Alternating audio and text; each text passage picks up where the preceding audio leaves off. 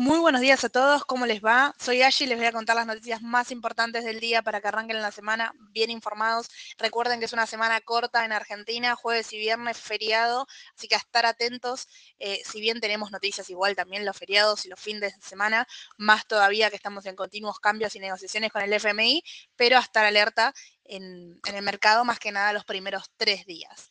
Comencemos entonces con Argentina. El Banco Central en la primera quincena del mes se vio obligado a asistir nuevamente al Tesoro y fue en un total de 440 mil millones de pesos. Por otro lado, la noticia más destacada del fin de semana fue en torno al FMI. Durante el fin de semana, los funcionarios del Palacio de Hacienda siguieron negociando con los técnicos del FMI y, según trascendió, avanzaron bastante y creen que están cerca de lograr un acuerdo para reequilibrar la renegociación del programa. Recuerden que la intención de las autoridades argentinas es conseguir en los próximos meses un adelanto superior a 10 mil millones de dólares para fortalecer las reservas del Banco Central en dos tramos, un desembolso en junio y otro desembolso en septiembre. Aparentemente estamos en adelantándonos con esto. Pero esto no es todo. Además, durante el fin de semana, quien también intervino eh, con una opinión, digamos, directamente fue el presidente de Brasil, Lula da Silva. Lula da Silva fue invitado a la cumbre del G20, con cual tuvo su encuentro también con Cristalina Georgieva, eh, en la cual, bueno, se destacó que le pedía eh, tiempo para Argentina, ¿sí? le dijo que si Argentina no tenía condiciones ahora, no era necesario presionarla. Destacó también el presidente de Brasil, Lula da Silva, que em, el gran problema que nosotros tuvimos luego de la pandemia en torno a la sequía y la pérdida que eso conlleva. Por el momento no tenemos ninguna novedad oficial de que el programa ya está eh, en orden y reprogramado, pero todo encaminaría que em, sí sería así. Por otras noticias, el ministro de Economía, Sergio Massa, anunciará hoy nuevas medidas destinadas a fortalecer el crédito del sector privado y mejorar el marco de la normativa. Dice, con el objetivo de sostener el consumo, aumentar la inversión y disminuir los daños relacionados con la sequía. Los anuncios se realizarán hoy a las 18 horas en el Palacio de Hacienda.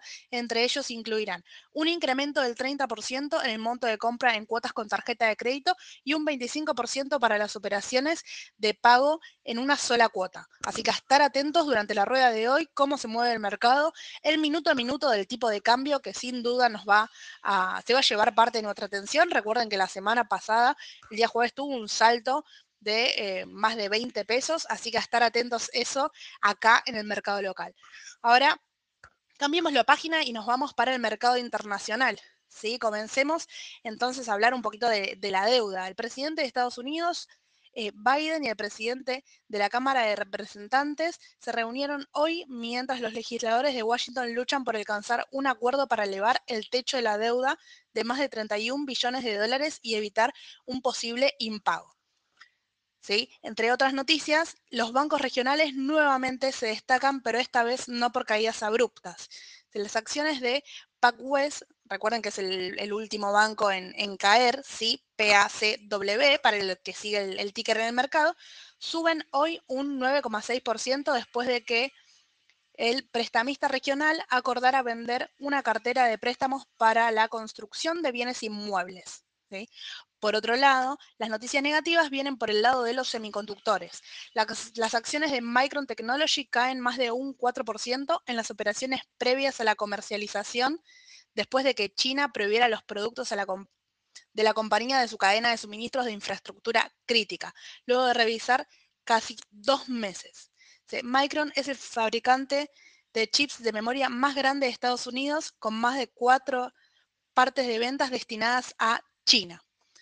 Cabe recordar que el verano pasado se aprobó la ley de chips en la cual le permite a Estados Unidos hacer inversiones de miles de millones para fortalecer esta industria y ser los primeros en la cadena.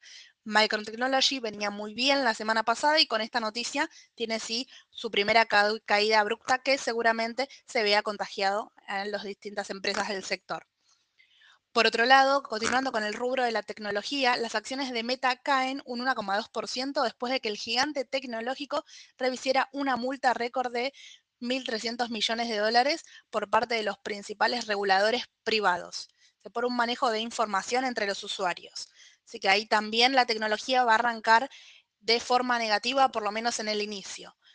Por otro lado, nos vamos directamente al petróleo. Los precios del petróleo se mantienen prácticamente sin cambios en el agite comercial, lo que refleja la cautela de los traders sobre las previsiones de negociación del límite del techo de la deuda de Estados Unidos.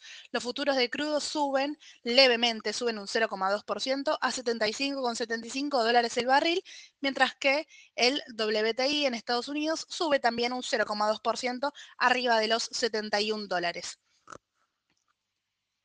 Por otro lado, continuamos con eh, la época de balances. Quedan muy pocas empresas eh, destinadas a su presentación.